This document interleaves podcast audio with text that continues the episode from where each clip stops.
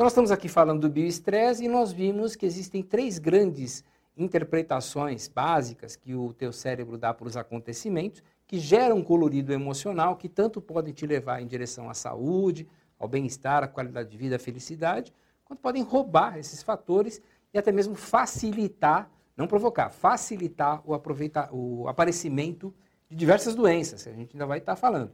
Entre essas interpretações que, que podem estar acontecendo, uma de destaque é a interpretação de perda. A interpretação de perda, ela gera um colorido emocional de tristeza, né? Então, se você olhar lá a vaca mimosa que foi para o brejo, você fala, como é que a minha vaca mimosa foi para o brejo, como é que eu vou fazer? Essa interpretação de perda, ela gera essa tristeza. E essa tristeza, essa, essa, ela está aumentando muito no, no mundo inteiro. Todos nós sentimos esporadicamente, temos que sentir um pouco de tristeza, lá pelas tantas, sempre que acontecer uma perda real. Essa interpretação, então, de perda, ela é adequada na medida em que ela te convida a refletir sobre os motivos daquela perda. Então, na vaca mimosa que foi para o brejo, você para para refletir. Escuta, eu cuidei bem da cerca, eu tranquei bem o portão. Essa, é essa tristeza que convida você a aprender com o episódio. Terminou o aprendizado, parou para refletir, não tem por que persistir no tempo. Então, a partir daí, depois dessa reflexão, você deve seguir em frente.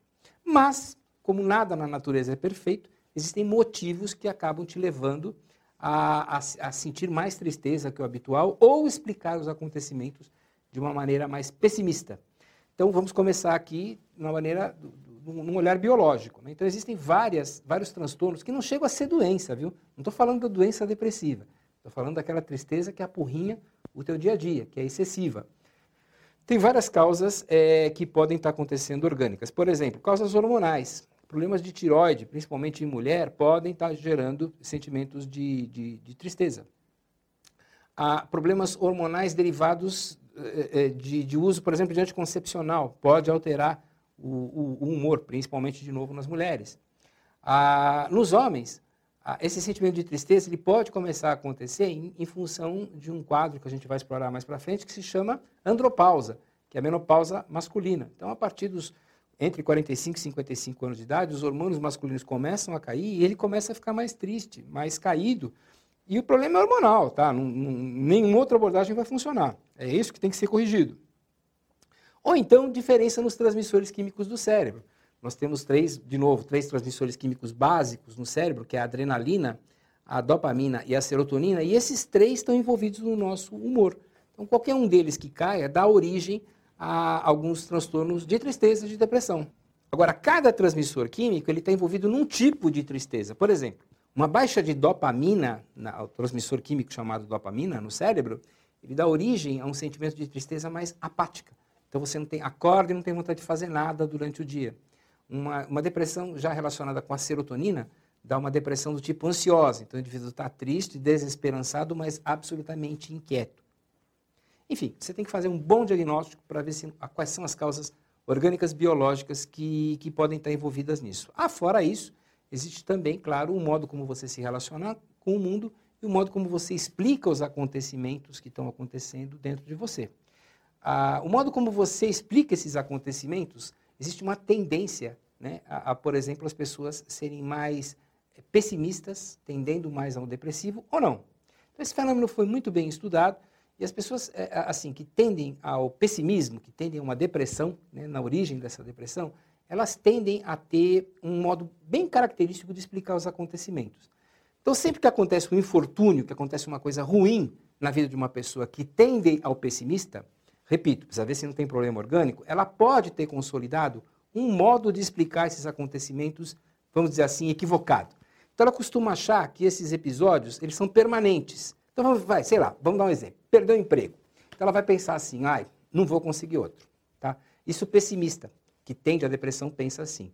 O otimista ele vai passar, olha, vai pensar assim, olha, é, aconteceu, mas já já, três, seis meses, no máximo um ano, eu estou arrumando um outro emprego. Então, quem tende ao pessimismo costuma achar é, que é uma situação permanente. Quem tende ao otimismo costuma achar que é uma situação provisória.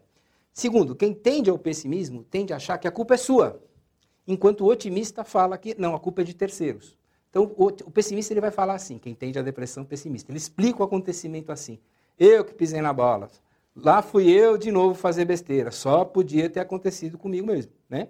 E o otimista fala o seguinte: não, olha, quer saber? Ainda bem que eu me livrei daquilo, viu? Porque eu vou em busca de outra oportunidade. Porque eu sou muito bom. O cara que é muito chato, não está sabendo ver minhas qualidades, não está sabendo ver como eu sou adequado para esse emprego. O problema dele não é meu, tá? Então deu para diferenciar bem um tipo do outro. E terceira explicação que o pessimista versus otimista dá é da, da responsabilidade de superar aquilo. Então, o pessimista acha que a solução está lá fora. O otimista sempre acredita que a solução está aqui dentro. Então, o pessimista fala assim: bom, então agora eu vou ter que sair por aí pedindo ajuda para os meus amigos, é, eu vou ver se, se Deus me ajuda, se cai alguma coisa aqui no meu colo, porque eu sozinho não vou, não vou conseguir. O otimista fala o seguinte: não, eu vou atrás, eu tenho capacidade, já me aconteceram coisas piores na vida, eu sou capaz de superar, eu acredito em Deus, Deus vai me ajudar, mas eu faço a minha parte. Deus faz 50%, eu faço os outros 50%. Eu que tenho que ir atrás, eu que tenho que batalhar para as coisas acontecerem. Né? Então, esse é um modo muito característico de, de, de explicar a depressão nesse ponto de vista da explicação dos acontecimentos. Mas a gente vive em sociedade, né? a gente vive em grupos de pessoas. E tem dois, dois, duas, duas, várias outras características, melhor, que afetam grupos de pessoas de maneira comum. Por exemplo, os alemães, né, a escola alemã a, de saúde mental, ela explica muito da tristeza como sendo um, um, descompasso entre aquilo que eu quero que o mundo seja e aquilo que o mundo é, efetivamente. Né? Ah, o mundo não, tá, não foi feito aí para atender as nossas necessidades de ordem, de compreensão, de justiça, de beleza. Não. Ele é o que ele é. E esse descompasso entre aquilo que eu espero e aquilo que eu acabo é, vendo, acaba é, é, é podendo gerar um sentimento de tristeza, um sentimento de desamparo. Então é importante que você pare para se perguntar, quer dizer, até que ponto está ocorrendo esse descompasso, até que ponto eu estou inconformado com aquilo que está acontecendo. E lembra, se é você que está inconformado, é você que ou, ou se conforma, ou tenta mudar a situação, ou tenta mudar o modo como você se relaciona com essa, com essa situação. É importante que você veja, explique, eh, veja a explicação que você está dando para os acontecimentos que está tentando a dar essa tristeza. É, compreenda que a tristeza ela é boa, desde que ela te leve a refletir e a mudar a sua vida. E nessa mudança de vida é importante que você explique os acontecimentos de uma maneira mais otimista. Muito obrigado.